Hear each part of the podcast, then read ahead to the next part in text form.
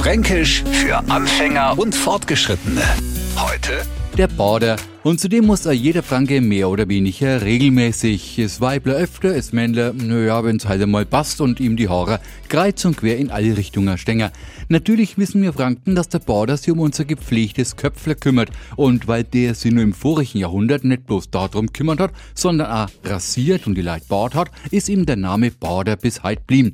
So, jetzt kümmern wir uns um den nicht fränkisch Sprechenden und beugen allen Missverständnissen vor.